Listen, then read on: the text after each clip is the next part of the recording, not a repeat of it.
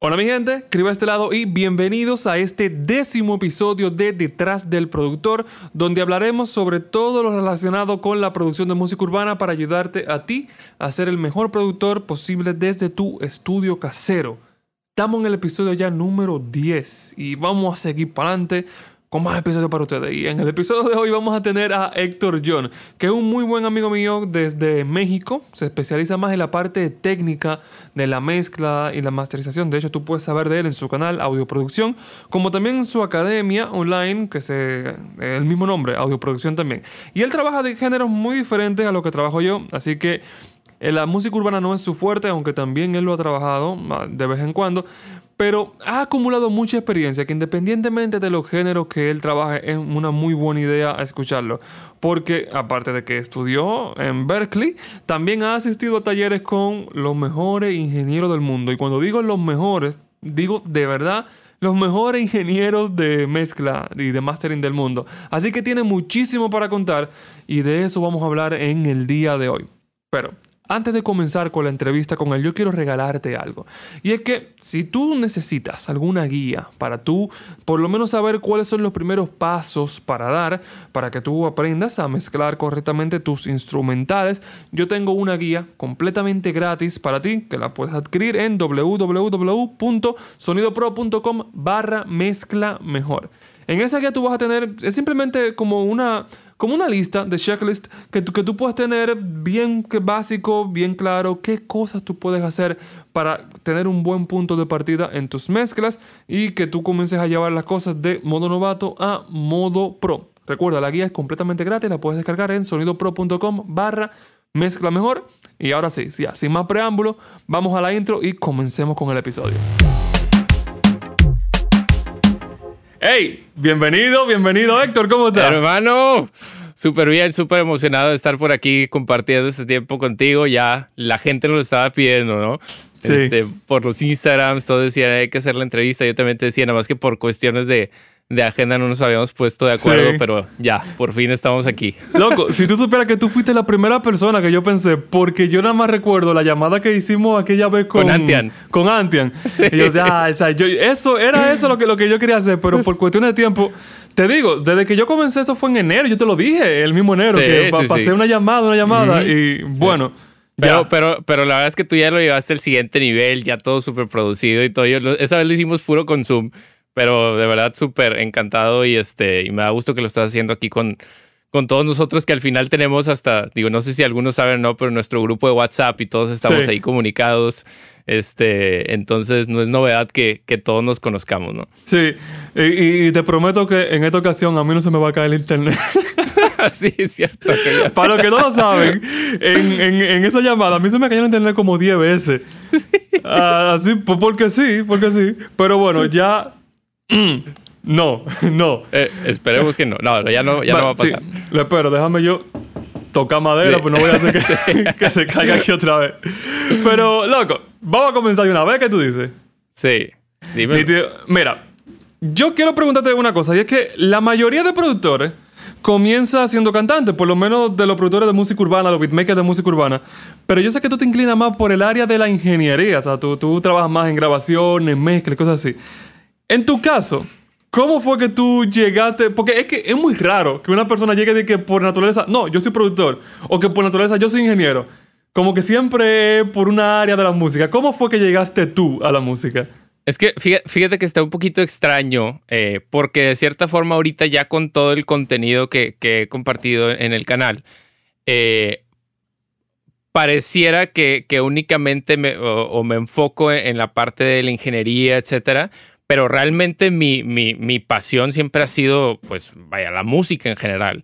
Eh, y yo, de hecho, o sea, mi amor por la música empezó porque a mí me gustaba componer canciones. Eh, y yo siempre, o sea, he compuesto, pero, no, o sea, como que de cierta forma eh, componía un poquito más para mí. más mis canciones y obviamente pues las primeras letras son un desastre, ¿no? este, ¿verdad? Y, y pues fue, digo, mi, yo empecé en la música alrededor como los 11 años más o menos porque eh, me acuerdo perfectamente que mi mamá ya no sabía qué hacer conmigo en verano.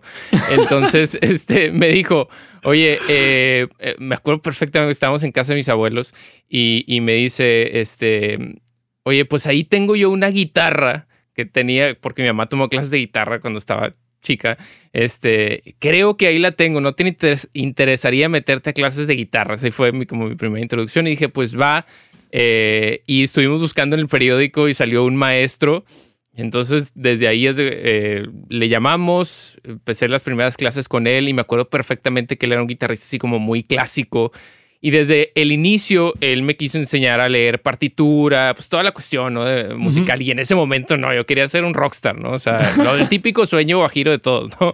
Este, y, eh, a mí al principio me gustaba mucho el punk y todas esas cosas. Este, entonces, desde ahí realmente empecé con, con, la, con la cuestión. Yo soy guitarrista, ese es mi instrumento principal. Eh, y a partir de eso, pues me empecé a aventurar a escribir mis propias canciones, etcétera.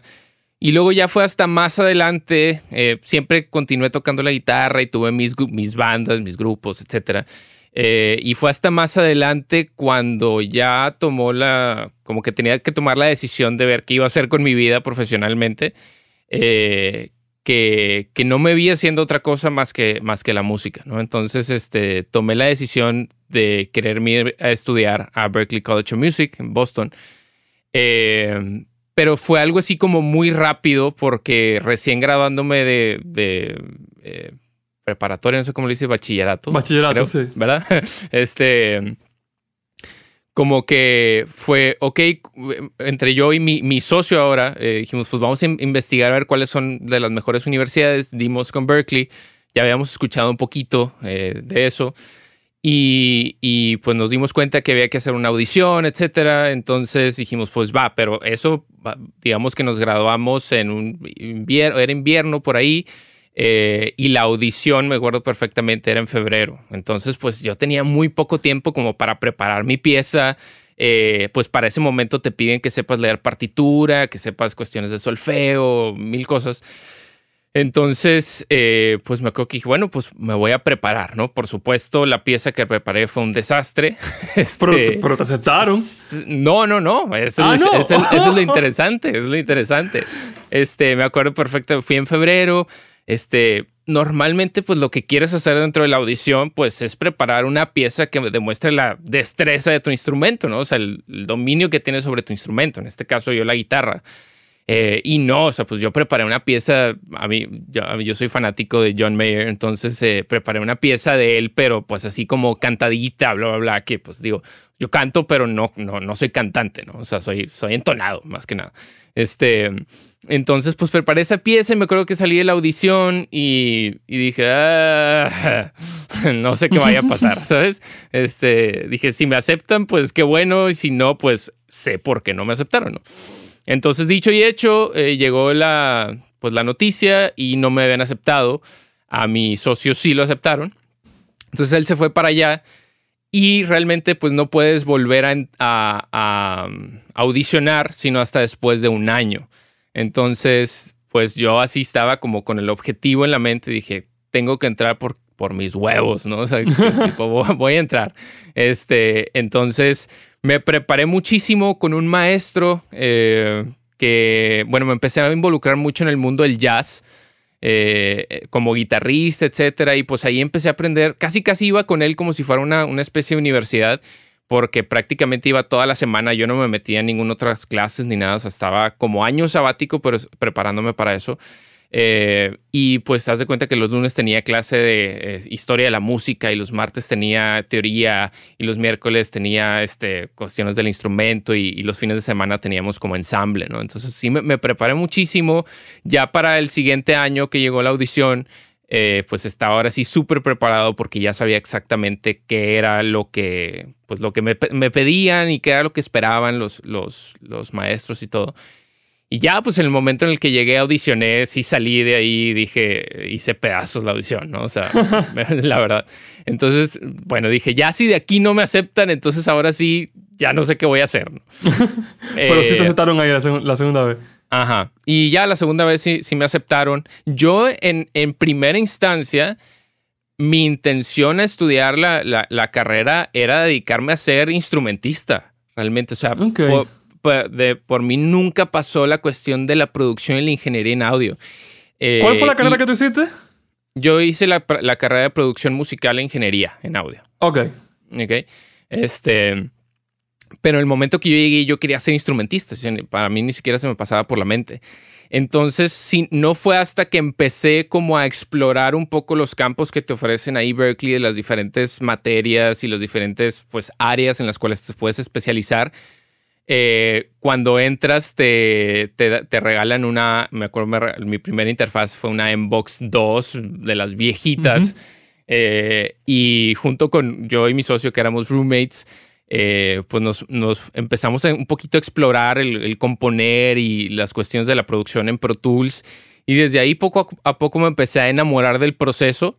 Eh, y fue hasta más adelante que ya tienes como le llaman ahí declarar tu carrera, o sea, tu especialidad, que tienes que hacer hasta una especie de audición nueva para entrar a ese programa, porque como los estudios en ese momento estaban limitados, no había tantos estudios, pues sí querían que la gente que estuviera involucrada en esa carrera pues fuera gente que realmente quisiera estudiar eso, ¿no? Y no nada más como algo así de, de explorar. Eh, entonces hice mi, pues esa mini audición interna y me aceptaron y de ahí pues es historia, ¿no? O sea, me empecé a enamorar de todo el proceso y, a partir de eso fue que ya empecé con toda la cuestión de la ingeniería, empecé a entender más sobre la producción, estudiar arreglo musical, er, musical bla, bla, bla. Pero pues nunca he dejado la guitarra y nunca he dejado este, la composición. De hecho, ahora que normalmente que trabajo en cuestiones con producción en mi socio y así con mi socio, eh, pues eh, dependiendo del artista con el que trabajamos, pues a veces nos involucramos también en la parte de la composición, etcétera. ¿no? Nada más que sí, en, en, los videos pues muestro más la parte como de la ingeniería. ¿no? Sí, pero, pero tú sigues haciendo la composición para ti, tú sigues grabándote. En algún ah, momento vamos a escuchar alguna canción de Héctor John por ahí. No, claro, claro, no. Tengo, tengo varias. Este, y de hecho, la, la, canción que, que, bailé en el vals de mi boda, yo se la compuse a mi esposa y la grabé. Y wow, este, buenísimo. Sí, luego, la, la, compartiré. Pero sí, no, o sea, la verdad ya mucho menos de lo que quisiera y, y, casi siempre todos los inicios de años como que tengo el propósito de que digo, quiero retomar un poquito eso porque pues empieza a em, a empolvar un poquito la parte de la, pues de la composición, de la producción, no tanto porque te digo, yo trabajo mucho con mi socio eh, y siempre estamos produciendo. Yo, eh, de cierta, bueno, como que hacemos muy buena mancuerna en la parte de, la postproducción, coproducción, o sea, él aporta cuestiones de arreglo, luego yo aporto cosas de la ingeniería, cuestiones creativas, bla, bla, bla. Pero sí, de cierta forma, como que me apoyo mucho en él y, y las producciones mías sí las he dejado un poquito a un lado pero sí, las quisiera retomar. No, yo, yo quiero ver, ya que tú confesaste eso, que el, el, el, vals de tu boda, yo quiero que por lo menos un tutorial, que el ejemplo del tutorial sea, esa canción entonces. claro. Está comprometido aquí ya. Sí, no, no, fue, fue así de, de lágrima y toda la cuestión ahí bailando. Ah, no, yo ahora con más, con más razones la quiero, la quiero oír ya. Entonces, fíjate una cosa. Tú me dices que, ok, la parte que tú dejas ver más eh, al día a día es la de la ingeniería de mezcla. Así que tú casi que me respondiste la, la siguiente pregunta, pero igual te la quiero hacer para ver qué tal tú piensas. Y es que, eh, desde el punto de vista mío, yo soy, bueno, tú sabes que la música urbana, digo, no sé si lo sabes, pero la mayoría de veces el productor es casi que un todólogo y lo único que le falta es poner la voz. Pero desde el punto de vista tuyo, donde los donde como que influyen más personas en hacer una canción. Por ejemplo, están todos los instrumentos, están... Eh, tú seas ingeniero de mezcla, pero hay un productor aparte de ti para, para tomar las decisiones. Desde tu punto de vista, desde tu posición, ¿qué tú sientes que... ¿Qué tanto le suma un ingeniero creativamente a la, a la canción por medio de la mezcla? ¿Tú, te, o sea, ¿Tú crees que hoy en día es más como que, ok, me entregaron esto, yo simplemente le entrego esto en su mejor versión?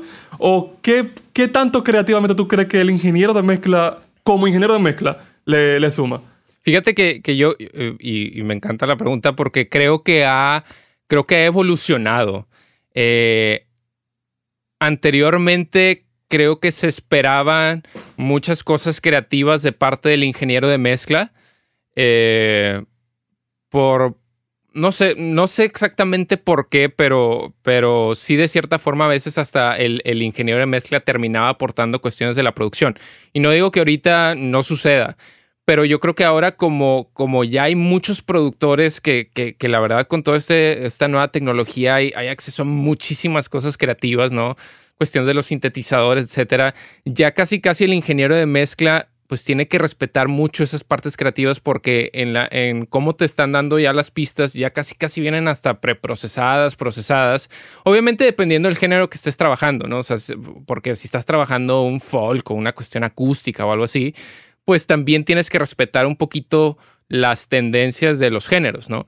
Este, y hay, hay, géneros que te piden cosas más orgánicas y hay géneros que te que te abren más el campo a, explorar con, cosas más creativas. Este, yo personalmente que, he tenido la oportunidad de mezclar este, pop o he tenido también la oportunidad de mezclar hasta urbano, trap, etcétera. Eh, cuando me mandan ese tipo de, ese tipo de producciones, ya casi casi no, no tengo que hacer mucho en cuestión creativa. O sea, obviamente sí, sus, sus, pequeños detallitos, que sí, un delay por aquí, por allá, bla, bla, bla, pero así como para crear un momento específico de decir, esto se va a, ver, se va a volver una parte icónica de, de la canción, cosa que no existía antes. Eh, en este tipo de géneros más modernos yo creo que no, no sucede y, creo que eso también es parte importante como ingeniero de mezcla de, de interpretarlo y entender hasta qué punto puedes explorar, ¿no? Ahora, eh, una de las y no deja que, el ego te, te, Porque a veces que no, yo quiero hacer algo aquí. La canción no lo necesita, pero tú quieres hacerle algo arriba. Ajá, exactamente. Eh, y yo, y, y, en esos casos, o sea, cuando sí es algo, cuando voy a cambiar algo que creo que, que puede cambiar un poco la esencia de la canción en mi punto de vista para bien, eh, ya sea lo comunico antes con el artista o el productor, o si no, a veces hago dos versiones de mezcla, ¿no? Este, o sea, una nada más con ese cambio que haya hecho y la otra con el original y lo propongo. Si te gusta, adelante, quédate y si no, pues ahí está la, versión original, ¿no? Ok. Eh, tú que a mí, a mí me han tocado los, como los dos opuestos. Hay veces que a mí me envían la canción que es como que no, que yo tengo que hacer magia aquí para pa, yo sacar la flota, como que tengo que, que meterlo. Pero hay veces que me mandan canciones que literal, ahí es que yo digo como que el, ego te ataca. Porque tú escuchas el proyecto y es como que, ¿qué yo voy a hacer? Le voy a poner un limitador para que suene más alto en, en el, en, el, en el master. Un ecualizador súper sutil aquí, súper... La reverb un poquito... Pero ah, sí, hay, hay veces que, que, ya. Por ejemplo, me pasa a veces con JH, que yo estoy trabajando los instrumentales que él sube a su, a, su, a su tienda.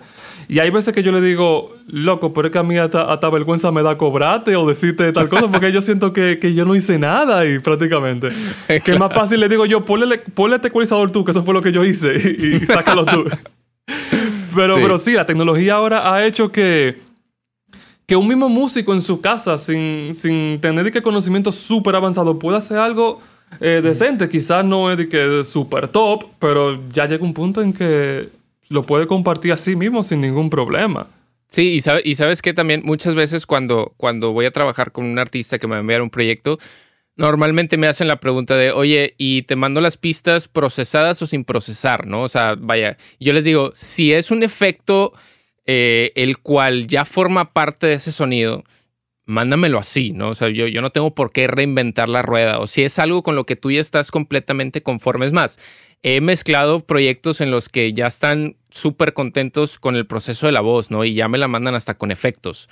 Y, lo acepto, ¿no? O sea, porque al final, pues, mi, mi objetivo como ingeniero de mezcla, pues, es es cristalizar o plasmar la visión artística que, tiene el artista en mente, ¿no? Y si ellos ya están contentos con ese sonido de voz, pues no, no se los voy a cambiar, ¿no? Ahora, si ya en el momento de la mezcla creo que hay algo que pudiera cambiar o que está interfiriendo con mi proceso, pues quizá ahí les pido una, una, este, un archivo aparte sin procesar y ya veo si, si me sirve, ¿no? Pero sí te digo, en muchos casos ya, ya como que me gusta mucho esa parte de que los productores tienen un poquito de más claridad en respecto a ese tipo de sonidos. Claro. Eh, pero también a veces puede terminar saliendo medio, contraproducente porque le, quieren meter de todo, todo, ¿no? Tú sabes que yo hay veces que le digo a la gente que, que, me lo mande con, la mayoría de las veces, que me lo mande con todo y efecto, porque también pasa algo, es que como la gente está trabajando su música eh, en su casa. Por lo menos los clientes míos, la mayoría son, sabes que los urbanos trabajan casi siempre en casa.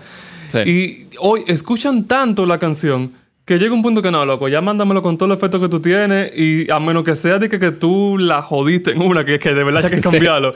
Eh, yo, yo trabajo a partir de ahí porque se acostumbran tanto al sonido que el más mínimo cambio ya dicen, no, es que sonaba mejor antes, loco. Como yo te la mandé sonaba mejor. Sí, sí, porque, porque y, eso está difícil, ¿no? Porque, porque de cierta forma ya están tan pues no sé si casados o ya están tan acostumbrados a escuchar lo que se le dicen el demoitis, ¿no? La mezcla esa de, referencia, que ya con cualquier cosita que cambias les hace ruido, ¿no? Y les, les hace distinto, por más que igual lo que tú estás proponiendo está mejor.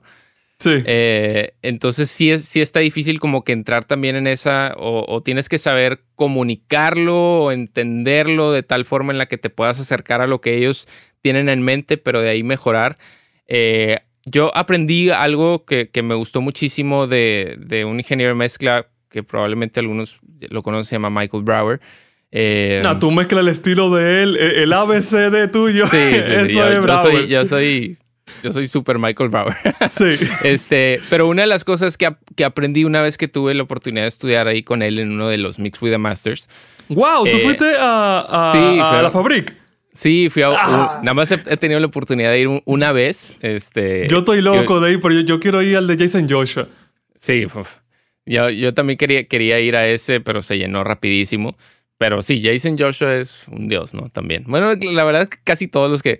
Pero, pero fíjate que también, ya me estoy desviando mucho, pero eh, no por el hecho de que sean increíbles ingenieros de mezcla significa que son increíbles maestros. Ya. O sea, ¿sabes? O sea, eh, no, no, voy a decir, no voy a decir nombres, pero tuve la oportunidad de ir a, estudiar con un super ingeniero de mezcla.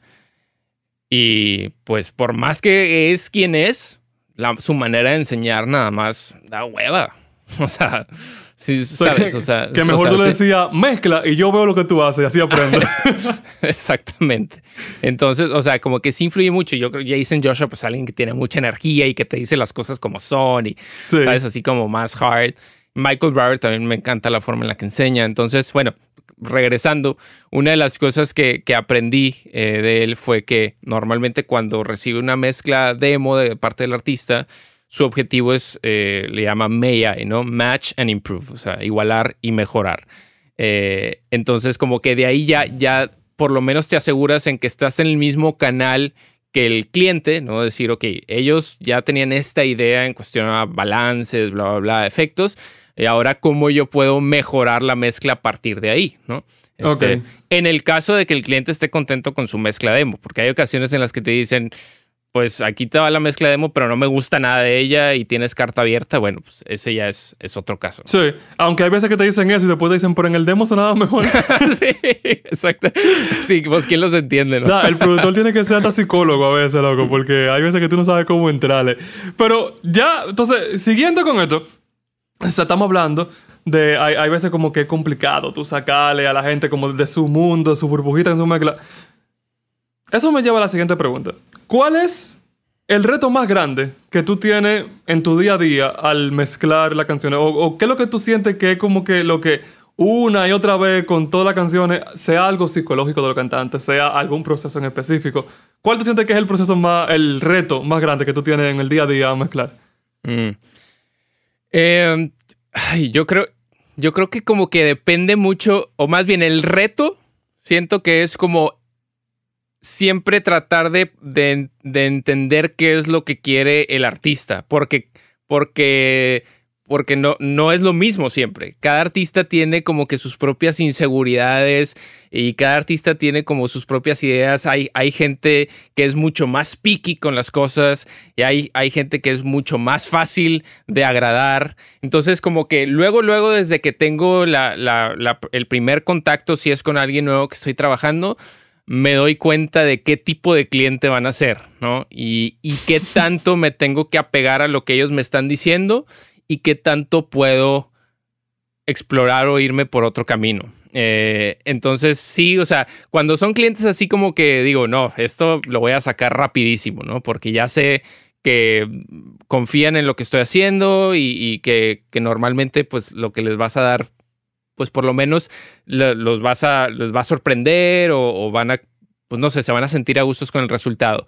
Eh, otra de las cosas también es como que partes mucho de la mezcla. bueno, yo parto mucho de la mezcla demo. Si la mezcla demo que me envían es un desastre, digo que ya la hice, ¿no? O sea, aquí rápido. pues, pero hay veces que te envían mezclas demo muy, muy bien hechas, ¿no? Que te asuda y ay, yo tengo que superar esto, entonces. Ajá, entonces dices, ok, bien, este, ¿cómo puedo superar eso? Y ahí para mí siempre es eh, regreso a eso que te comentaba. O sea, ok, tengo que igualar esto y ya estando ahí, ahora qué puedo hacer para mejorarlo, ¿no? Y termina siendo alguna cuestión de efectos o algo, o sea, algo como ese, esa, esa cosa distinta. Eh, para mí ese es, un reto y por supuesto, pues también siempre, eh, pues tratar de, estar en el, mismo canal que ellos. O sea, para mí, eh, pues lo peor que puede recibir es que o sea, no le atinaste para nada a lo que ellos estaban, eh, que querían, porque pues eso significa que no hubo una buena comunicación, un buen entendimiento de mi parte, ¿no? Ya en cuestión eh, procesamiento y cosas así, pues creo que ya con el tiempo he llegado a un punto en el que me siento con, pues con las herramientas y, el conocimiento y la práctica necesaria como para poder llegar siempre a, a un cierto estándar al cual yo estoy acostumbrado. Se, se que cuando te hice la pregunta, yo esperaba que tú me ibas a decir algo tipo que no, porque comprimí el kick, pero me encantó la respuesta que tú diste porque es algo que, yo no sé cuántas veces yo le he dicho ya, pero eh, yo no sé en, tu, en tu círculo, en, tu, en tu, los géneros que tú trabajas, pero en música urbana pasa mucho eh, lo que yo le llamo el ego del productor. Que es que el productor tiene la idea de que el cantante lo que sabe es de cantar yo soy el que sé de, producir, yo soy el que sé de mezcla, yo soy, hay que hacerlo como yo diga. Y, y, es una realidad que cuando, por lo menos en mi caso, la mayoría de veces el cliente es el cantante. Yo sé que en otros géneros que son más industrializados, por decirlo de una forma, el cliente sería la disquera como tal. Entonces, eh, cuando el cliente es el cantante, Oye, Mesa, tú tienes que soltar el ego y tú tienes que entender lo que él quiere. Y es eso lo que tú tienes que hacer. Y eso es verdad que es el reto más grande, tú despegarte. Porque hay veces que el cliente te dice, esto es lo que yo quiero. Y tú por dentro, eh, ¿qué es eso? Pero bueno, eso es lo que él quiere. Él te está pagando para que tú hagas eso. Mm. Y tú entender eso, despegándote de tu propio ego. Pero sabes que también algo, algo bien importante, eh, que, que sí como ingenieros de mezcla tenemos que entender que, que, que pues somos un, proveedores de un servicio, ¿no? O sea, y pues tú quieres que tus clientes estén satisfechos, pero a veces también se nos olvida que, que, tenemos la posibilidad de dialogar y de comunicar nuestros puntos de vista. O sea, a veces también creemos, o sea, no por el hecho de que el cliente eh, diga yo lo quiero así, no significa que no esté abierto también a escuchar otros puntos de vista. O sea, que el cliente eh, siempre tiene la razón, pero... ajá, exacto. Ajá, el que, no, el cliente siempre tiene la razón, o sea, pero tú también no, no, no cerrarte a, a, expresar tu punto de vista y decir, va perfecto, fíjate que yo opino esto, ¿cómo lo ves? No, sabes que yo, si te dice el artista, no, yo lo quiero así, así me gusta, ok, perfecto. Entonces, pero ya no te quedaste tú con el, ay, pues yo creo que así pudo haber sonado mejor. Sí, este yo siempre busco la forma de encontrar el punto medio, porque, claro, si al final dicen, no, esto es Ok, yo hago eso y si yo de verdad no me siento conforme con lo que él está pidiendo, pues, ok, esta es la última vez que trabajamos. Porque si yo sé que siempre va a ser así, entonces yo no soy la persona correcta para tu trabajo. Pero siempre yo busco la forma de, de, de, encontrar ese punto medio de, ok, esto es lo que tú quieres, pero yo considero que lo correcto es esto, vamos a encontrarnos en el medio. Sí, exacto. Y, y, yo creo que también parte de eso es eh, identificar también cuando eh, es momento de hacerte hacia atrás, ¿no? Y yo lo he hecho en varios proyectos, este, en el que simplemente, pues, no sé, no estás compaginando con la persona, no hay un clic, no se están entendiendo, no hay buena comunicación. Y pues no tiene nada de malo el decir, ¿sabes qué? Creo que entonces no soy la persona que estás buscando, la persona que te va a ayudar a lograr lo que tú quieres. Eh, me ha pasado también cuestiones en las que el artista está súper casado con su mezcla demo. Me, me, pasó con algunos que hasta me decían, agrégale 0.5 decibeles en 3.6 kilohertz. Wow. pues, ajá, o sea, pues si, pues si ya, si ya sabes exactamente lo que quieres y con todo respeto, pues hazlo tú, si me explico. O sea, porque ya sabes cómo llegar ahí, ya me estás diciendo qué es lo que tengo que hacer. Eh, y llegó ese punto, ¿no? Le dije, ¿sabes qué? Con todo respeto, creo que no soy la persona indicada para lograr esto. Eh, yo creo que ya sabes exactamente lo que quieres y creo que tú también lo puedes lograr, ¿no? Este, entonces creo que eso también es importante identificarlo. Sí, a veces está como difícil el, el hacerte hacia atrás en un proyecto, pero ya llega un punto en el que si sigues y sigues se empieza a volver hasta medio tóxico, ¿no? Y ya nada más dices, ah, sí, ya lo que quiera y le voy a decir y, y, terminas perjudicando al final la música, ¿no? Sí, sí, es verdad. Loco, tú te compraste una SSL. Así que yo supongo que tú te inclinas un poquito más por ese gusto por lo analógico, en general, lo análogo. ¿Cuál es tu posición en análogo versus digital? Vamos, drumroll. Let's go. eh, ok, te sorprenderás con, con mi respuesta porque yo creo que al final de cuentas, y aunque suene un poquito trillado, pero simplemente son dos dos diferentes medios eh, en los cuales en ambos puedes lograr muy buenos resultados. Pero yo te voy a decir realmente por qué es que me compré la SSL. Eh, porque puedo. No, te creas, no. Ey, ustedes lo ven que serio los videos, pero es para nada que ver. Cuando, nosotros lo metimos al grupo eh, de WhatsApp, nosotros pensamos que, que no, hay que hablar serio porque Héctor John va aquí. Y lo primero que él envió fue un muñequito de un gordito bailando. Y no dije, no, este para no es lo que aparenta en YouTube para nada. No, no, no. No, te voy a decir, te voy a decir ya en serio. Eh, para mí siempre fue un sueño eh, el poder tener un estudio de grabación profesional, ¿no? Eh, desde, que, desde que me empecé a meter en todos los estudios de grabación en la universidad, o sea, como que, eh, el, y el estar aquí también en un estudio, o sea, no sé, y creo que para muchos de los que sí, nuestros seguidores, es, es un sueño eso, ¿no? Entonces, para mí el, el, hecho de poder tener una consola y tener un estudio eh, con varios live rooms y toda esa cuestión es, es prácticamente un sueño. Yo no, ahorita te puedo decir que no, no es que necesite de una consola, ¿no? Este, sino es simplemente algo que siempre he querido y con lo que he soñado.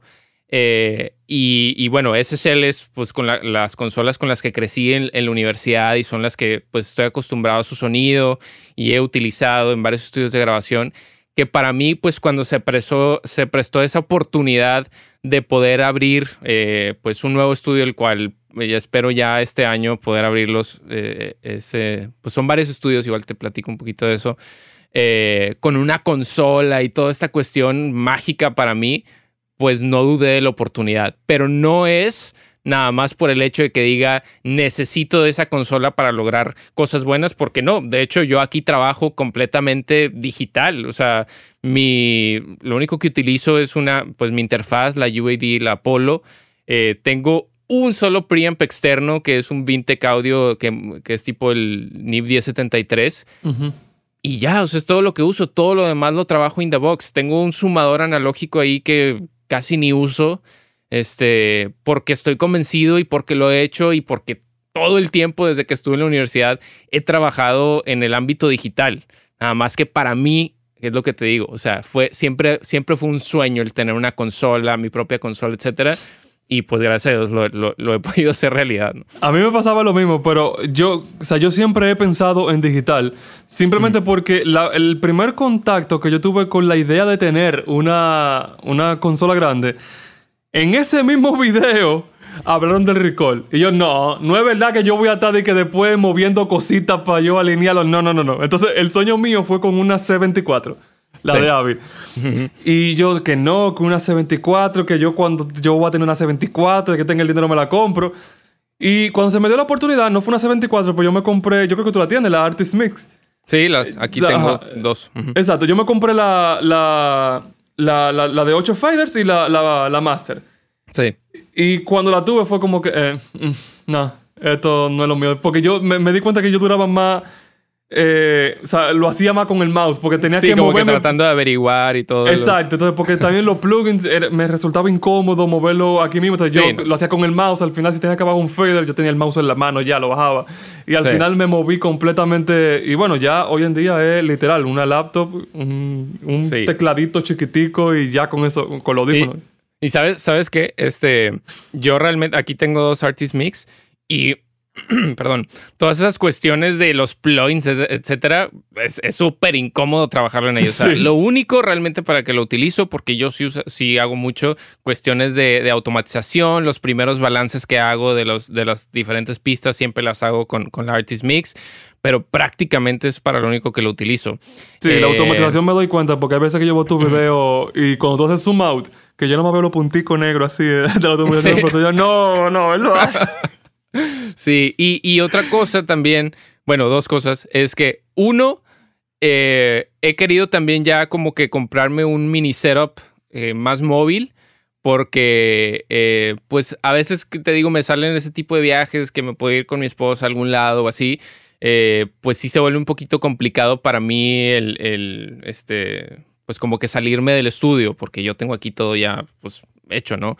Pero eh, sí ya estoy pensando en comprarme la, MacBook, la de 13, la M1.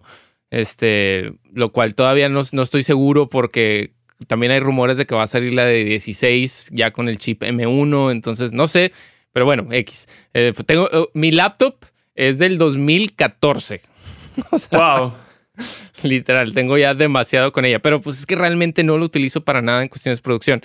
Eh, estoy pensando en comprarme una, no sé, igual. ¿Tú, ¿Tú cuál tienes de UAD? ¿Tienes la Arrow o la...? La, la Arrow, sí, la Arrow. ¿Y qué esa te ha funcionado bien? a, mí, a, mí, genial. O sea, yo, yo tuve por, por un tiempo poquito eh, la, la, la, Arrow y la Twin. Sí. Que, y yo, yo tuve también la Apollo 8 que la, la, mm, la terminé vendiendo porque al final, nada, yo no voy a tener ese rack, no, no, me hace falta. La Twin la compré por portabilidad, pero hay que conectar la electricidad, así que tan portátil no es tampoco. Y entonces, cuando salió la Arrow, yo dije, no, esta es la mía. Y yo la probé cara a cara. Y por lo menos yo, o sea, yo no noté diferencia. A sinceridad, si la hay, yo no tengo la capacidad de oírla, entonces ya para qué si yo no la oigo. me quedo con la Arrow. y la diferencia que puede haber, sí, la, el procesamiento. La Arrow nada más tiene un solo core. Pero yo, yo casi no uso los plugins de UID, en verdad. yo, tengo uno o dos por mezcla y a mí e-, nunca me ha fallado. Eres este hiper fanático de Slate. Sí, sí, Slate. yo, yo, no sé por qué no me patrocina todavía. Yo creo que porque le hago, el patrocinio gratis. Sí, ¿verdad? Tienes que empezar a cobrar ya. sí, tengo que callarme. Sí. para ver si, si ya yo comienzan a, a, pagar. pero, pero sí, funciona, funciona genial, loco.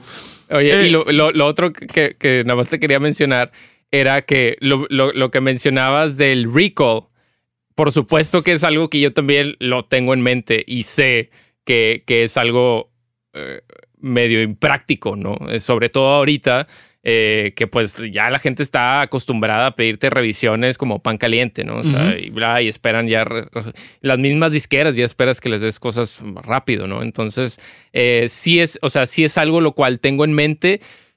Yo más que nada, digo, igual te platico rápido, pero pues la intención con esos estudios es que sean dos estudios, son dos estudios. Este, en uno voy a tener esa consola eh, y el otro, el otro estudio lo voy a tener como un poquito más digital. Y de hecho voy a comprar una Raven este, de Slate, ¿no? Eh, y entonces ahí de esa, eh, en ese cuarto en específico, pues sí lo quiero destinar más como para cuestión de mezcla y el otro más para cuestión de tracking, etcétera, ¿no? O sea, y obviamente si se quiere hacer mezcla ahí, pues se puede, ¿no? Pero, pero sí entiendo que la parte digital ahora, pues es, es algo que que se necesita y se requiere para las cuestiones de la revisión. No, El, estudio 2 va a estar más bonito y no es por la Raven, no, no es por Slade. Yo solamente digo. Tú solamente dices. Loco, mira, esta entrevista no la habíamos hecho, como dijimos al principio, por cuestiones de tiempo. Y eso quiere decir que, que, ya te quieres ir, que ya te quieres ir. No, no, no. No, no que tú eres muy ocupado. Y estás muy ocupado trabajando mucho en el estudio, me imagino también. ¿Cómo tú te mantienes productivo en, el estudio? ¿Hay algunas rutinas que tú sigas, algún un tipo de mentalidad que te funcione para tú trabajar en el estudio y que no, no llegue, ¿cómo se dice en español? El, burnout. Sí, eh, como saturación. Exacto, que, no, que, no, te sature. Fíjate que he pasado por muchas. Eh, creo que ha habido dos momentos en mi, en mi vida en los cuales he tenido ese burnout. Eh, uno fue recién me gradué, que, que, de pronto, y esto sí es una cosa importante, que en algunas universidades, pues, eh, como que, no sé si te lo pintan o si tú mismo te haces la idea de que, de que todas las cosas van a fluir fácilmente. Y bienvenido a la vida real, ¿no? Te das cuenta que pues no es como pensabas, ¿no? Entonces eh, de pronto pues no tienes trabajo, no están cayendo las cosas. Me pasó por la mente decir, no, se me hace que entonces voy a explorar por otros lados, voy a, empezar a, ver bienes raíces, o, sea, sí me explico como que cosas así.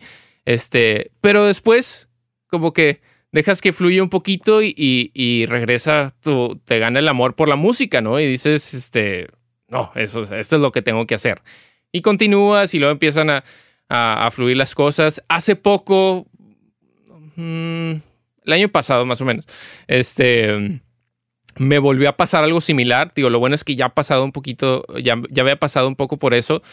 Eh, y sí, sí sentí así como, como, como si mi vida hubiera caído en la monotonía, ¿no? Ya era lo mismo de hacer videos, encontrar videos, bla, bla, bla, subirlos, eh, hacer las cuestiones de, la, membresía o de producción que tengo y de los cursos, eh, sleep and repeat, ¿no? este, entonces como que sí entré en ese punto y, luego también me, pasó que en esos momentos como que me habían salido algunas oportunidades importantes de unas mezclas y al final pues fue como un mix-off y al final no quedé yo en la mezcla, entonces también como que me, me sentí mal y así, ¿no? Cuestiones. Pero eh, este año y como, como pues creo que muchos empezamos así como con el, con todas las ganas, ¿no? De, pues de reestructurar un poquito, mejorar cosas.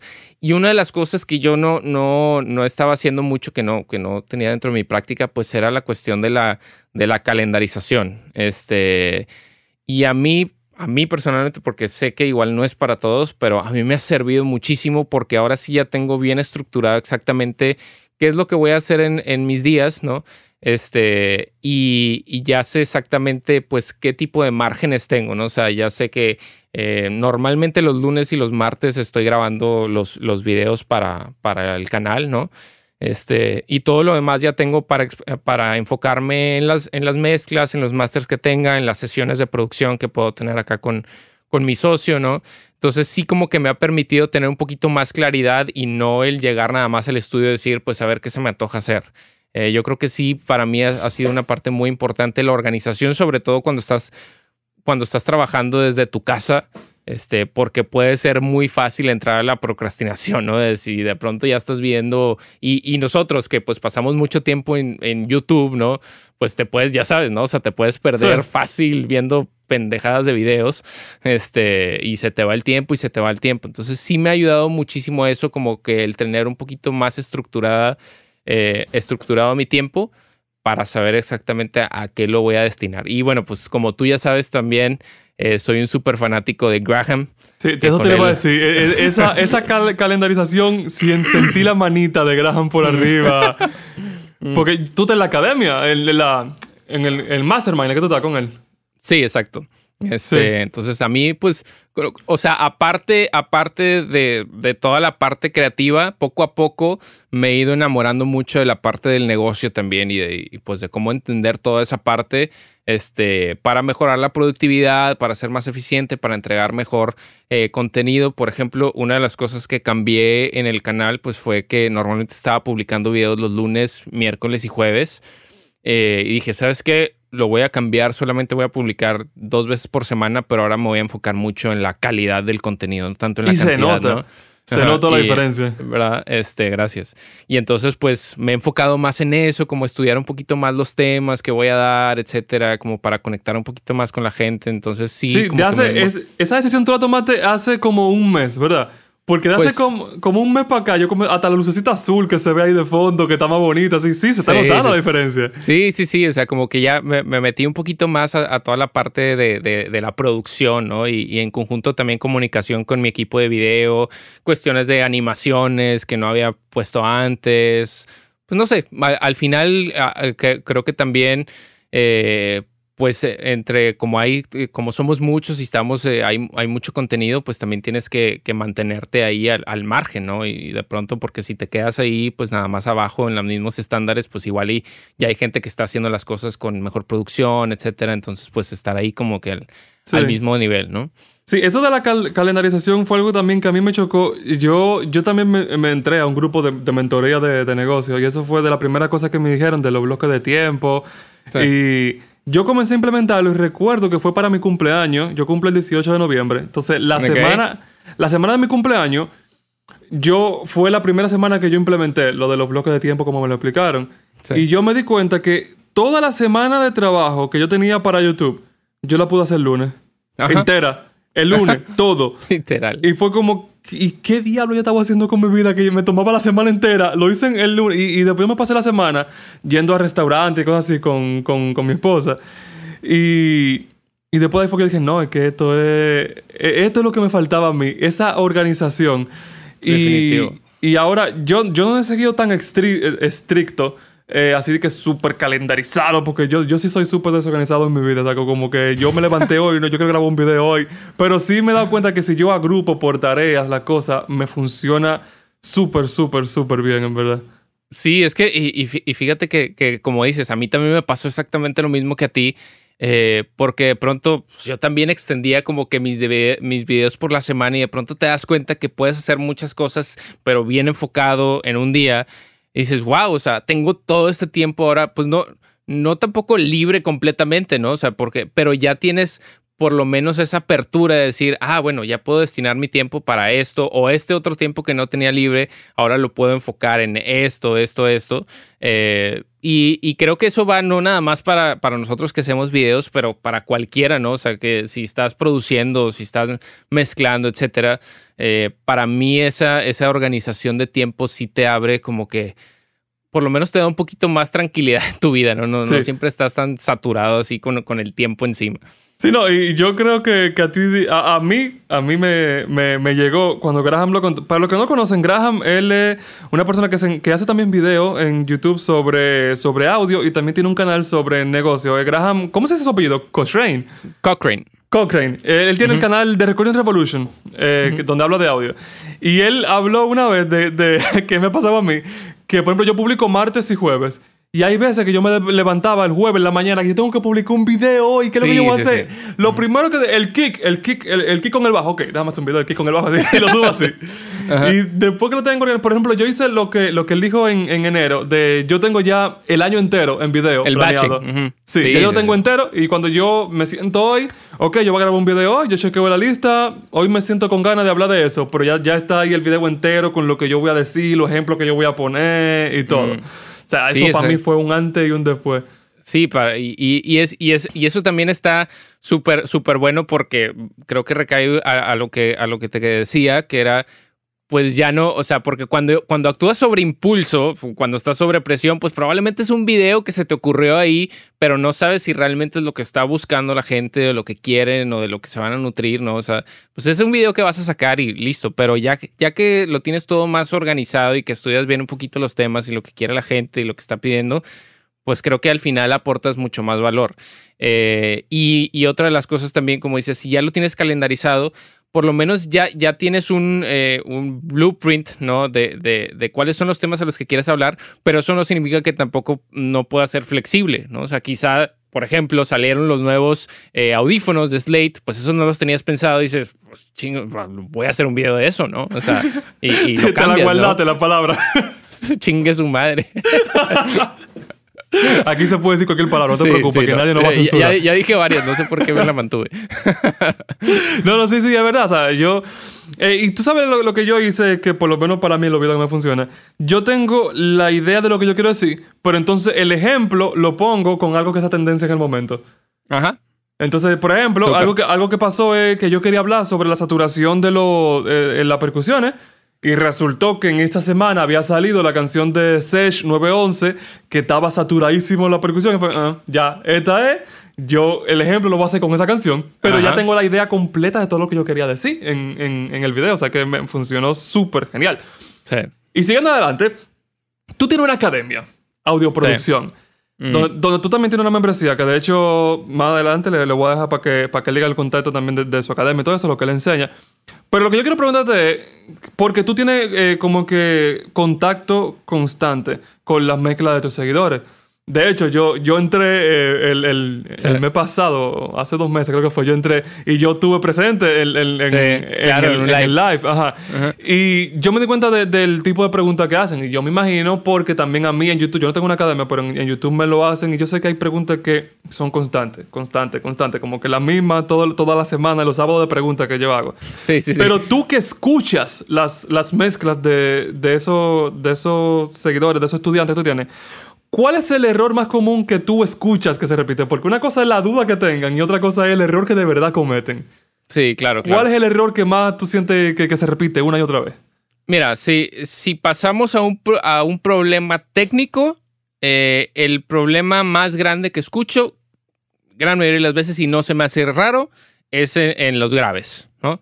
Eh, creo que esas son, ese es el área, el rango de frecuencias más difíciles, más difícil de amaestrar por muchos factores, ¿no? O sea, desde. Y normalmente termina siendo la acústica de, del espacio donde están trabajando, termina siendo, no sé, el, punto donde están posicionados, bla, bla, bla. o sea, igual y apenas van empezando a mezclar, entonces lo entiendo perfectamente. O sea, como que desde ese punto de vista técnico, yo creo que ese, esa, esa área es en donde más problemáticas veo, que se escuchan las mezclas o muy boomies o de pronto eh, no tienen nada de bajos o bla, bla, bla, ¿no? Y, creo que pues es algo y nos podemos dar tú y yo cuenta en muchas de las, de las preguntas que hacen, que siempre preguntan sobre los bajos, ¿no? El kick y el bajo, el kick y el bajo. El kick, y el bajo, ¿no? Este, pero desde un punto de vista un poquito más, más amplio, eh, fíjate que mucho recae en cuestión de los balances. Eh, y, es, y al final, pues, los balances son la parte más importante en una mezcla, ¿no? Porque si no tienes un buen balance o un balance incorrecto de los instrumentos que conforman a la producción, pues la mezcla no va a transmitir lo mismo que, que, estaba intencionada, ¿no? Entonces a veces eh, de pronto veo que la, que la voz está súper arriba, pero la batería eh, o, no sé, el, instrumento principal, vamos a decir que, el instrumento principal es el piano, está completamente alejado. Es como que siento que la gente de pronto eh, yo, yo, digo, arranca como caballo desbocado, ¿no? A, a, empezar a mezclar sin antes estudiar un poquito y entender de qué se trata el arreglo musical, ¿no? Y entender un poco de, la producción. O sea, cuáles son los elementos que están conformando a esta producción, cuáles son los, yo siempre digo, los elementos primarios, secundarios, y, normalmente lo que tienes que hacer pues es construir esa mezcla a partir de esos elementos primarios.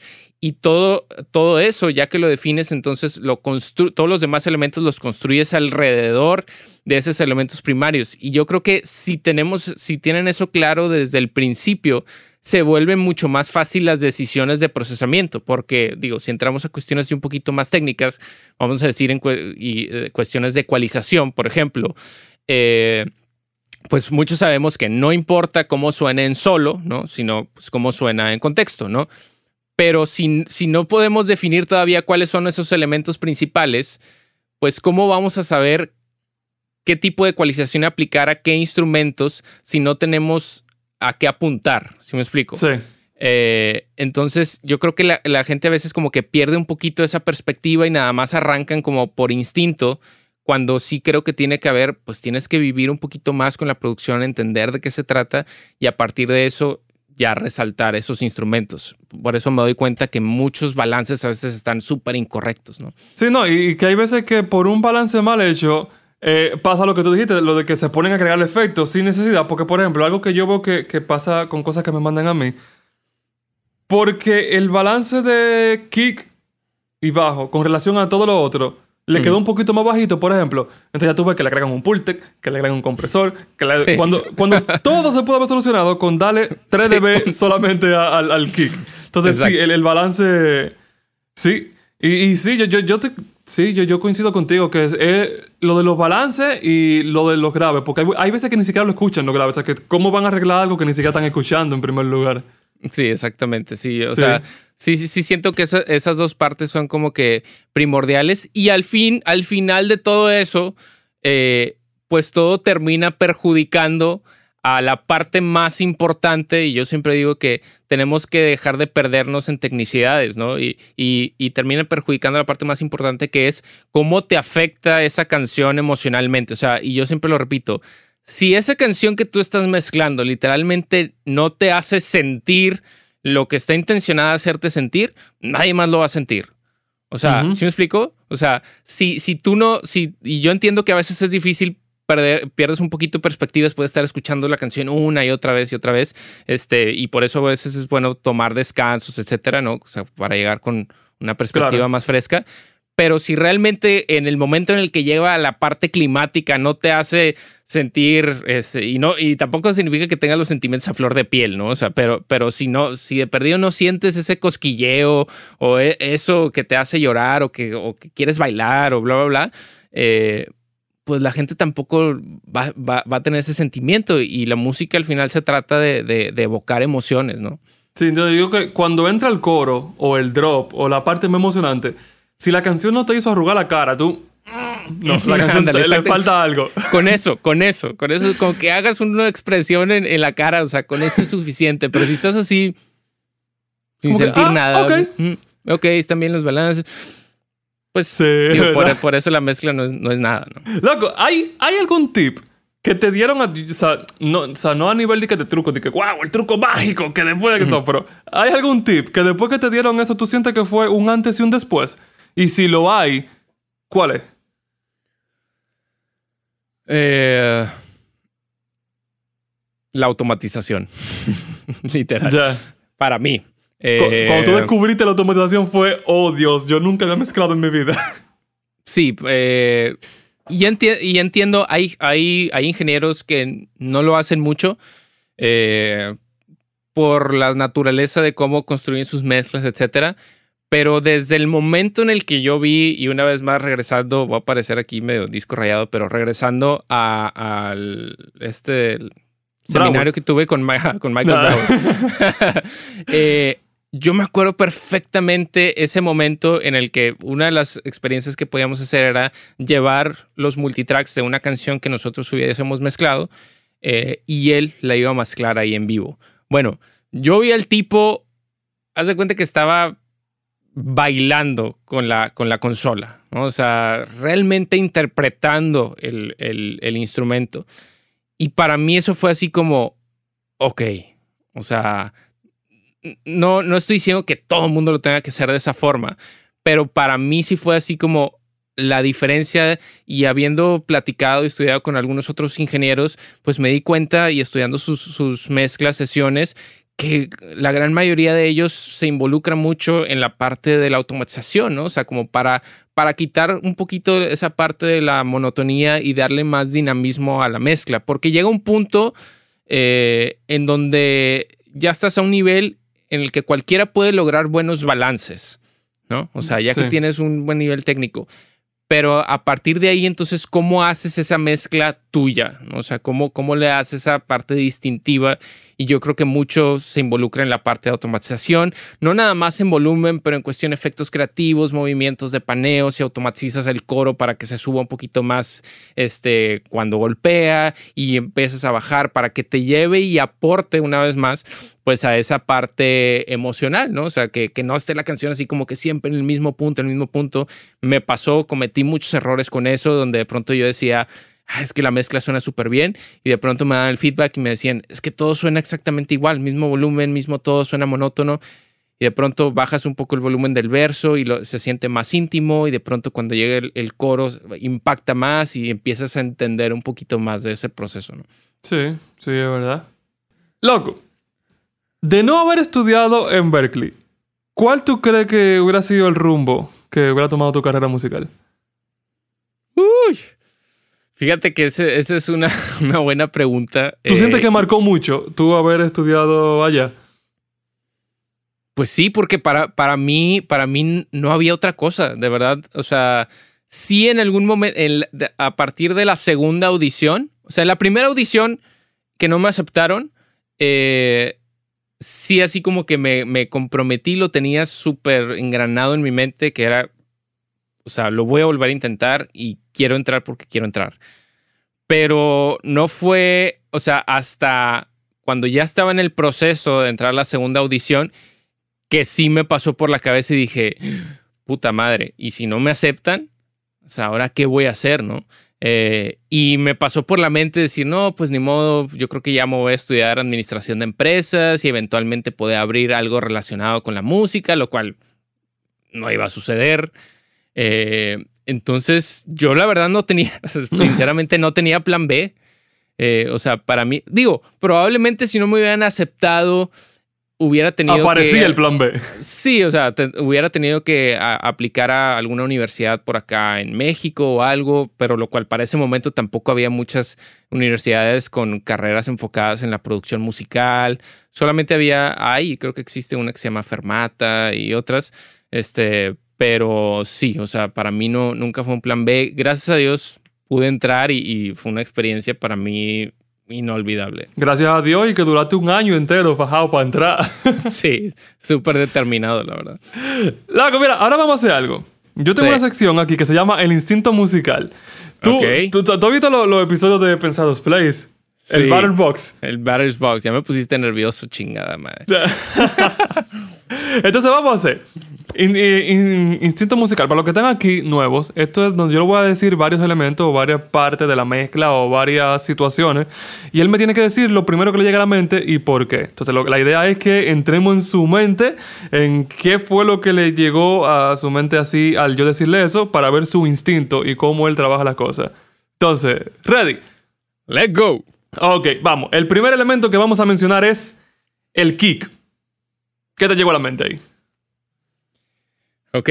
Eh, el empuje de la canción, el corazón de la canción, eh, para mí es el, pues el elemento rítmico más importante, obviamente, en el caso de que llega a tener la canción.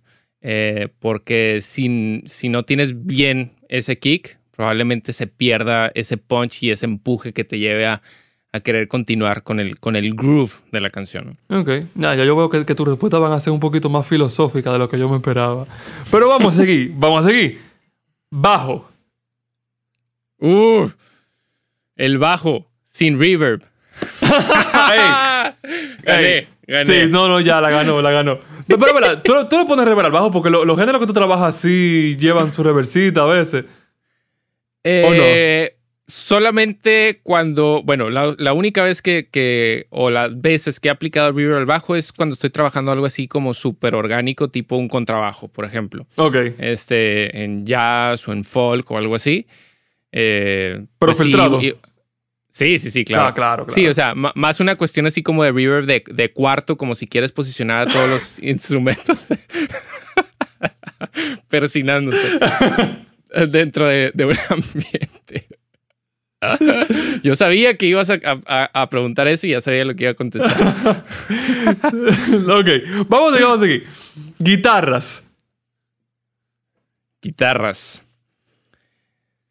Ok, tengo, una sola pregunta. No necesariamente tiene que ser de mezcla, Puede ser lo que se me No, venga a la Lo, lo, que te llegó a la mente, lo primero que te llegó a la mente. Ok. Eh, mi razón principal por estar involucrado en la música. Wow, sentí una, lágrima, una lagrimita que se iba a salir ahí. Hasta te, te gagueó un poquito la voz. Sentí la lágrima que venía ahí. sí, yo creo que así mismo fue que comenzó eh, Nico. Nico fue con guitarra también. Y Toma, eh, Tomás Heredia también. Me dijo que, que la guitarra fue su, su primer amor.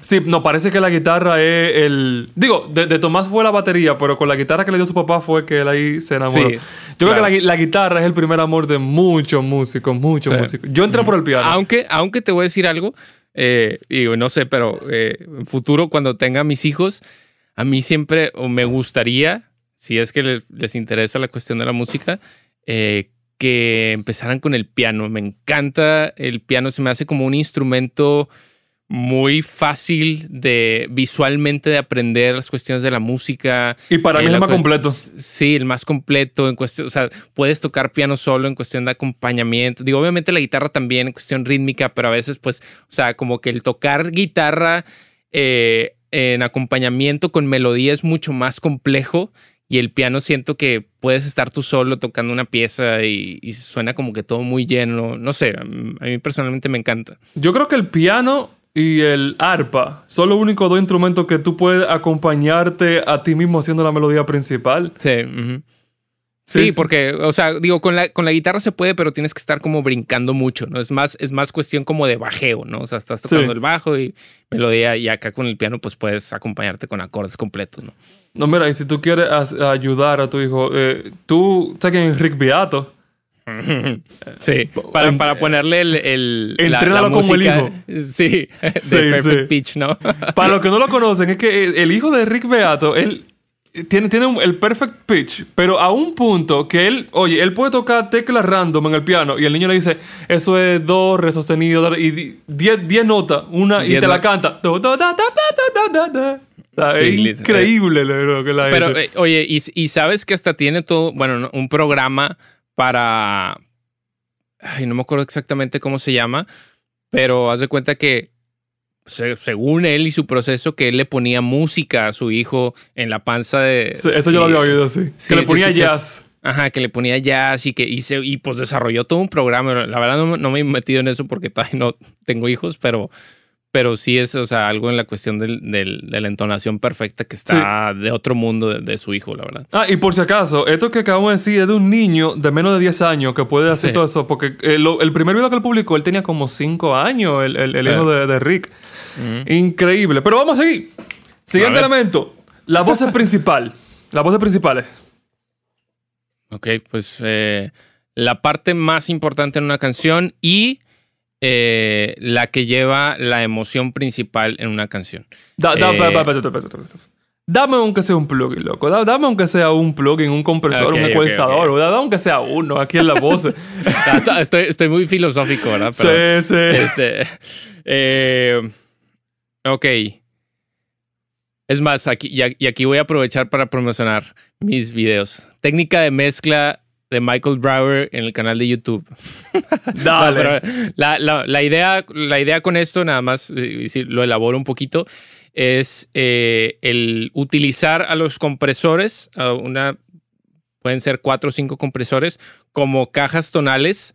Eh, cada uno de los diferentes compresores que tengan a su disposición, pues tiene su propio sonido. Entonces, la, la ideología detrás de este proceso de mezcla es que eh, es una, a partir de una voz, ¿no? Entre a los distintos compresores a la misma vez y haces el balance de esos diferentes compresores dependiendo de sus características, ¿no? Para lograr el mejor resultado de acuerdo a lo que la canción te pida.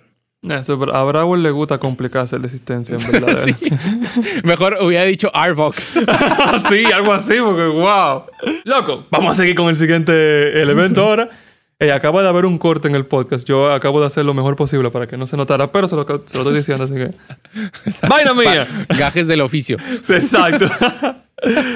Voz secundaria. Ah, eh. Voces secundarias. Hey, eh, eh, es el instinto, no me lo pienses mucho. Ok. Menos, menos volumen de lo que, de, lo que crees. Sí, te, te, gusta enterrarla.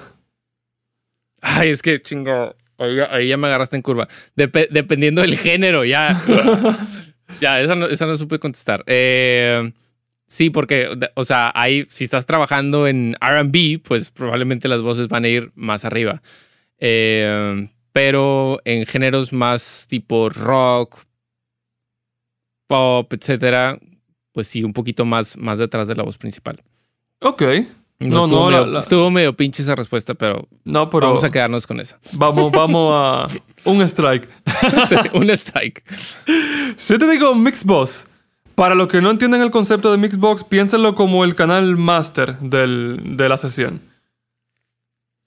Ah, ok, si me dices eso. Eh, compresión en distintas etapas. Eh, ¿Y a qué me refiero con esto? A que no hay que cargarle tanto la mano al compresor. A veces hay una falsa idea de que para que la, mezcla suene como más, eh, con más pegamento, tienes que comprimir demasiado el, el mixbox. Yo soy de la idea de que menos es más. Eh, y si utilizas la compresión, refiriéndose también como saturación en distintas etapas, o sea, algo ligero a cada uno de los diferentes plugins, eh, creo que te va a llevar mucho más lejos, vas a tener mezclas con más punch. De mis compresores favoritos, por decir plugins, el FG Gray de Slate Digital, me encanta. Este. y eh, me gusta mucho también uno de, de Softtube que salió hace poquito que se llama Germanium. El, eh. yo lo compré desde que te vi. De hecho, cuando yo entré a la academia de eh, a la membresía de, de, Héctor, cuando yo vi que él puso ese compresor que le dio ese cuerpo. Sí, ese cuerpo.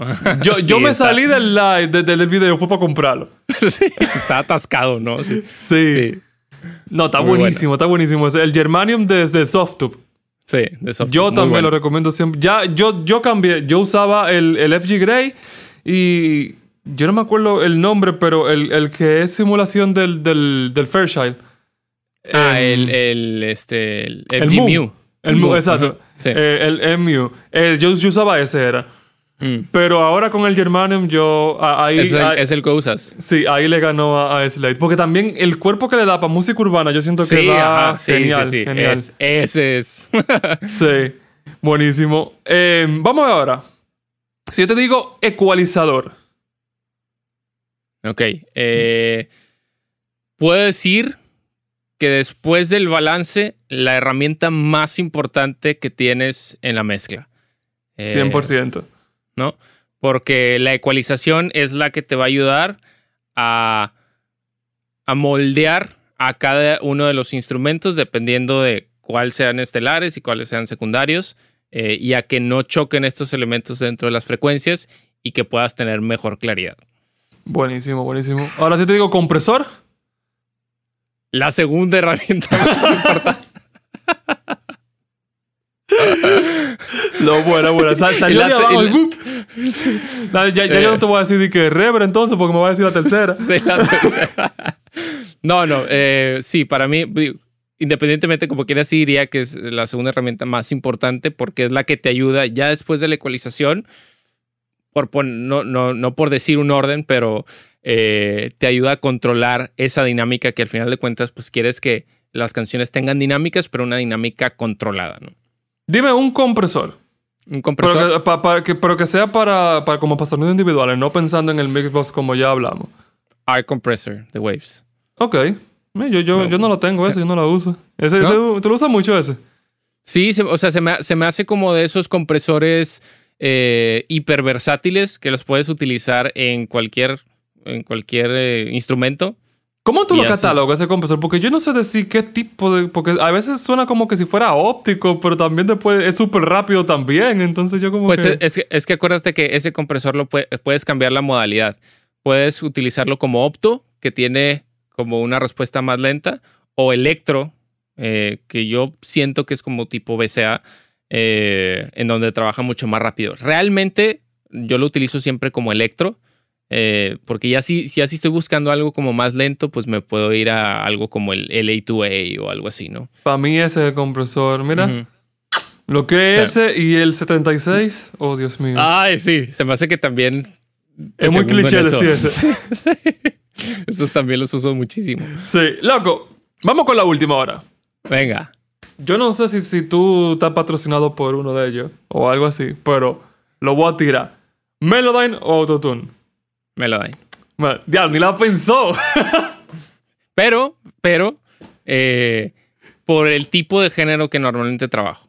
Eh, porque sé, o bueno, corrígeme si estoy mal, pero pues en lo urbano, trap, etcétera, pues es autotune, ¿no? O sea. Yo, yo prefiero Melodyne. Porque, sí, pero, porque... pero aparte de, o sea, como efecto creativo también. Eh, o sea, las No. voces tipo autotuneadas, no. No, no, no, no. Ahí sí, el, el autotune yo lo uso como efecto, pero como afinador, yo uso Ah, ok. Melodyne. Sí, sí, sí, no. Para, para mí, como, o sea, obviamente como efecto creativo, pues ni siquiera hacen lo mismo. Pero como afinador, yo también 100% Melodyne. Eh, no sé, o sea, y sobre todo la- la- las últimas versiones que salieron, eh, pues ya, o sea, siento que ya llegaron a, a otro nivel, ¿no? O sea, No, y, y, y- y lo, lo irónico de- del afinador que siempre digo es que, eh, lo, o sea, quieres que suene afinado, pero sin que suene afinado. ¿Me explico? Sí. sí. no quieres que suene la voz o el instrumento afinado, sino que suene como si fuera una toma perfecta. Sí, sí. Yo, yo mira, el autotune yo lo veo como si fuera un saturador, algo así, que, que algo como que se usa para adornar, no, no como parte como para lo que fue creado, que fue para afinar. Yo, para mí, no, pues yo siento que el Melodyne es mucho más cristalino, como tú dices, que no se nota. Mm. Tiene que cantar muy malo el pana para que se note que tú lo afinaste con el Melodyne. Oye, dime una cosa, ahora, todavía eh, se sigue utilizando, o sea, es parte todavía elemental el autotune en mucho del urbano, etcétera. O sea, como efecto creativo. Sí, no es eh, tan ya tan robótico, tan robótico como antes, pero yo creo que hemos llegado a un punto en que si no está 100% afinada la voz, suena desafinada ya. Porque también hay, algo que pasa con la música urbana que yo no sé si la gente lo, lo ha conectado eso. Y es que, por ejemplo, tú en rock tú tienes una guitarra y la guitarra tú tienes seis cuerdas y esas seis cuerdas no están 100% en el tono y la relación que hay entre una y otra hace que una nota que de la voz que no esté 100% afinada como que pase. claro. Porque las mismas seis cuerdas no están afinadas, pero en música urbana tú tienes todo 100% afinado. Entonces si la voz no está 100% afinada, suena fuera. O sea, llega un punto que tú la puedas afinar y si tú la pones de que 15 cents por debajo, tú dices, eh, eh, eh, le falta algo, como que mm, no llegó, no llegó. Porque es como todo, todo, todo, todo, tal 100% afinado. La voz suena como que no está mezclada, si, si no está 100% afinada. Entonces yo, el autotune, ya es a un punto, loco, que yo el autotune lo pongo y es de que el retune lo pongo a 10, a 5. Ok, ya, ligero. Eh, no, no, no, o sea, 10. Ah, al revés, al revés. sí, sí, que, que, solamente qué tanto yo puedo apretarlo sin que el cambio de nota me haga el, el, el, corte. Sí. es literal, ¿eh? qué tanto yo puedo apretarlo antes de que suene ese cambio de, de repente. Así es que lo hago yo y yo veo que muchos productores urbanos lo hacen. Mm, ya, súper. Oye, a ver, espérame, ahora ya me estoy poniendo en el lado del entrevistador, pero yo quiero que me recomiendes algo. Eh. ¿Cuál de tus librerías es la que más me recomiendas para el reggaetón? Yo creo que depende de lo que tú estés buscando, pero si tú estás buscando el sonido actual, el, reggaetón más de ahora, sería la reggaetón volumen 3, por lo menos al momento de la grabación de este episodio.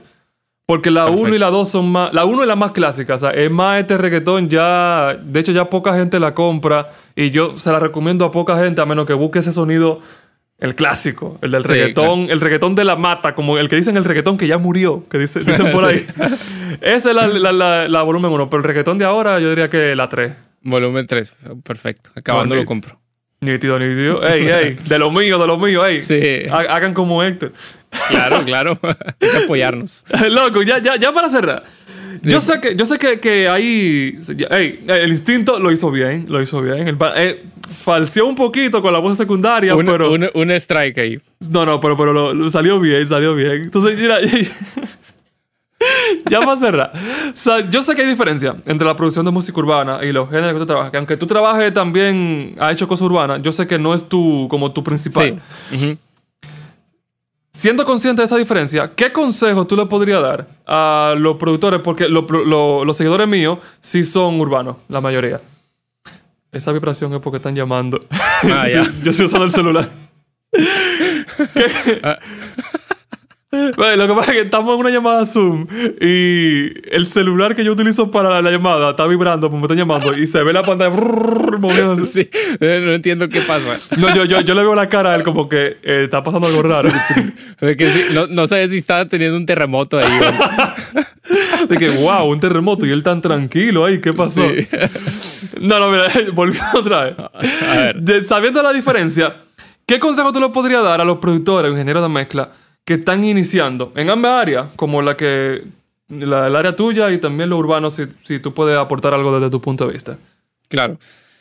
Mira, eh, yo siempre digo que la música es, es una carrera que al final se termina cosiendo a fuego lento. Eh, y si realmente lo quieres, lo vas a conseguir, pero siempre y cuando no quites el dedo del reglón. Y, una de las cosas desafortunadas ahora en día es que con tanto acceso a información y, el, realmente la rapidez del mundo, como que luego, luego queremos resultados y queremos que, que tener éxito de la noche a la mañana. Eh, y bueno, no sé en tu caso, bueno, claro que sé en tu caso porque he visto de tus posts, etcétera, de cómo empezaste y cómo empecé yo. Y no fue algo que se nos dio de la noche a la mañana. O sea, estar eh, picando piedra, como decimos, una y otra y otra vez. Y eventualmente las cosas con buen trabajo, con buena dedicación esfuerzo, se empiezan a dar. Eh, entonces, si realmente quieres vivir de la música, arte de la música, perseguir este sueño del cual, pues, nosotros nos sentimos afortunados de poder hacerlo todos los días, por supuesto que lo, que lo puedes hacer. Es nada más de que tengas esa constancia, porque en el momento en el que desistas, recuerda que siempre va a haber alguien que está dispuesto a hacerlo y siempre entrega lo mejor de ti mismo porque nunca sabes, y, lo digo en todos los ámbitos, pero nunca sabes a oídos de quién va a llegar ese trabajo que tú hiciste y de pronto eso te abre la puerta a nuevas oportunidades. Yo por lo menos lo digo por experiencia, de pronto un trabajo que ni siquiera pensabas que era que tenía trascendencia, de pronto le escuchó a alguien, le gustó lo que el trabajo y te empiezan a abrir más y más oportunidades y así es como empiezas a construir tu carrera. Entonces, sin duda alguna, creo que ahorita hay muchísima oportunidad, claro, hay más competencia, eh, pero pues digo, podemos darnos cuenta con la cantidad de lanzamientos y de música que hay en plataformas digitales. Entonces, no por el hecho de que haya más gente significa que, hay menos trabajo, no, al contrario. Y tenemos que aprovechar esas, o tienes que aprovechar esas oportunidades. ¿no? Sí, también para que la gente tenga contexto, miren, en mi caso, desde el punto en que yo comencé a hacer música, al momento en que yo llegué a un punto que yo puedo decir, yo puedo vivir de la música, para mí fueron 10 años. Yo creo en que tu caso, igual para mí también. Para que tengan contexto, porque yo sé que lo que pasa también es que ustedes me ven a mí, por ejemplo, eh, a mí me ven en YouTube y dicen, ah, por es que escriba en, estos tres años, ya miren, pues no, pero antes de esos tres años que tú me conociste, sí, ajá, pasaron 10, 15 años. Esta. Yo tengo ya 20 años en la música. Wow, me siento viejo, loco. Sí, sí, sí, sí, tenemos casi lo mismo. O sea, eh, porque digo, hay una vida antes del canal de YouTube, ¿no? Exacto. No, nacimos con YouTube, ¿no? yo, te, yo te descubrí a ti, creo que fue como en, el 2013, 2014, por ahí creo que fue. Sí, mm, mm, más o menos. Más o menos. 2000, yo creo que 2014 probablemente. 2013 apenas empecé como con un blog y 2014 ya empecé con toda la cuestión de los, de los videos. Pero ya ahorita, ahorita somos una, la verdad, una, una bonita comunidad entre todos los que, los que estamos produciendo contenido y, y me encanta porque entre todos somos, eh, tenemos un buen compañerismo y nos llevamos, a veces como que quieren crear este, eh, ¿cómo se llama? La rivalidad. Eh, rivalidades que, realmente entre ninguno de nosotros tenemos, este, como tenemos nuestro grupo de WhatsApp y siempre estamos ahí compartiendo. Sí, yo lo veo más colaboración que competencia, en verdad. En el grupo somos como 20 en el grupo que estamos sí, ahí. estamos todos. Sí, sí, sí. Loco, hey, de verdad que, que, me encantó. De hecho, se hizo más larga de lo que yo tenía pensado. O sea que... No, ya sabes que nos podemos quedar aquí horas platicando. Y, y es más, desde, desde, desde la plática que tuvimos con Antian, yo, la verdad es que está bastante ameno aquí. Lo, lo siento, ni siquiera lo siento como entrevista, ni mucho menos, sino como si estuviéramos hablando literalmente en, la sala de tu casa, ¿no? Sí, sí, no, yo estoy en la sala de mi casa, literal. sí. No, lo que de verdad que, que de verdad, muchísimas gracias por, por estar aquí. Eh, antes de irnos, yo quiero que tú le dejes a la gente eh, dónde te pueden conseguir, por si acaso no te conocen. Eh, y también que hable un poquito de, de, lo, de audioproducción, de lo que tú ofreces en audioproducción. Sí, claro. Me pueden encontrar, obviamente, en mi página principal, que es www.audioproducción.com. Eh, ahí pues hay, hay bastante contenido, hay guías gratuitas de grabación, de mezcla de máster y ahí es donde también pueden encontrar un poco de los cursos profundizados en línea que hay. Eh, y aparte la membresía de producción, que ahí, este, pues digo, sí, a todos los que están enfocados en la cuestión de la mezcla y el máster, eh, y quieren desarrollar sus habilidades, lo hago ahí. Eso es una membresía donde recibes multitracks mensuales, crítica constructiva, lo que estamos platicando ahorita, ¿no? De, tu trabajo, webinars, etcétera. Este, y aparte también estoy en, no sé si dije en el canal de YouTube, Audioproducción. y en Instagram como Audioproducción MX. Entonces, pues sí, ahí estamos a la orden. Mi objetivo pues siempre ha sido el ayudar a, los usuarios de Home Studio a crear mejor música con, con el equipo que ya tienen, ¿no? Entonces esperemos que, estemos cumpliendo eso. Buenísimo, loco. Hey, muchísimas gracias por estar aquí presente. Vamos a ver si lo repetimos en algún momento y duramos dos horas de, más. De, hecho, de hecho, ahora me va a tocar a mí hacerlo contigo. Ya te, Ah, para tu canal. ya te voy a tener como invitado en el canal. Ah, no, buenísimo. Pues cuando tú digas y después de que duremos un mes hablando que sí, que no, que sí, cuando se puede. sí, espero que ya lo podamos agendar más rápido. sí, yo espero lo mismo, loco. Hey, muchísimas gracias, man. Muchísimas gracias por estar aquí presente. El gusto es mío. Muchísimas gracias y un saludo y un abrazo para todos estamos platicando acá. Para ti, yo espero que te haya gustado este episodio. A mí me ha parecido genial. De verdad que cada vez que yo hablo con, con, Héctor, que de hecho hicimos un live hace un tiempo ya, como, como ustedes saben, con Antian. Duramos muchísimo hablando y es porque yo siento que él tiene mucho que contar y es una persona que se puede hablar súper sencillo con él, que la conversación fluye y yo espero que eso se haya transmitido para ustedes aquí en esta conversación. De verdad que me encantó, espero repetirlo en algún momento, pero por ahora espero que a ustedes esta conversación sí les haya gustado y recuerden la guía Sonidopro.com mezcla mejor. Si tú quieres mezclar mejor, así de fácil, www.sonidopro.com mezcla mejor. Y ya tú sabes, si te ha gustado este episodio, si lo ves en YouTube, déjale un me gusta, suscríbete si aún no lo has hecho. Y si lo estás oyendo en algunas de las plataformas digitales de podcast, déjale un review, que de verdad eso nos ayuda muchísimo a crecer y a traerte mejor contenido. Sin más nada que decir, nos veremos para la próxima. Chao.